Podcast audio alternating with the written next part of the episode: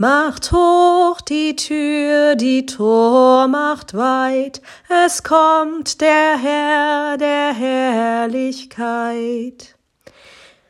In dem Teil von Kanada, aus dem mein Mann kommt, stehen immer alle Haustüren offen. Auch die Autos werden nicht abgeschlossen. Ebenso habe ich es in West Virginia als Austauschschülerin mit 16 Jahren erlebt. In meiner Gastfamilie war ganz klar, jeder war willkommen, durfte das Haus einfach so betreten und sich gerne auch am Kühlschrank bedienen. Klar ist es auch nicht überall in Nordamerika so.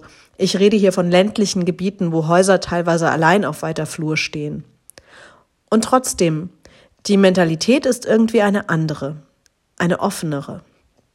Hier wäre es doch undenkbar, das Haus offen stehen zu lassen oder das Auto nicht abzuschließen.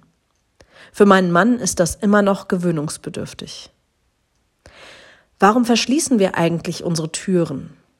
Na klar, weil wir Schlechtes erwarten. Es könnte jemand einbrechen. Und warum lassen wir sie offen? Weil wir darauf vertrauen, dass uns schon nichts Böses widerfahren wird. Macht hoch die Tür, die Tor macht weit.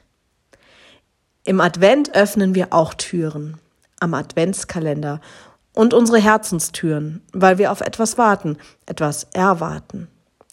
Dass etwas Gutes passiert, obwohl viel dagegen zu sprechen scheint, dass es Licht gibt inmitten von so viel Dunkelheit, dass Gott sich schon auf den Weg zu uns gemacht hat. Ich bin auch eine von denen, die gerne ihre Türen abschließt. Sicher ist sicher. Ist ja auch riskant, die Tür offen stehen zu lassen. Genauso wie es riskant ist, die Herzenstür zu öffnen. Damit mache ich mich auch verletzlich, nehme Enttäuschung in Kauf. Aber letztendlich ist es die Haltung, mit der ich lieber durchs Leben gehen möchte, als mit verschlossenem Herzen und verschlossener Tür. Komm, o oh mein Heiland Jesu Christ, meins Herzenstür dir offen ist. Pfarrerin Katharina Proseniak-Jenkins aus den Kirchengemeinden Esch und Walsdorf.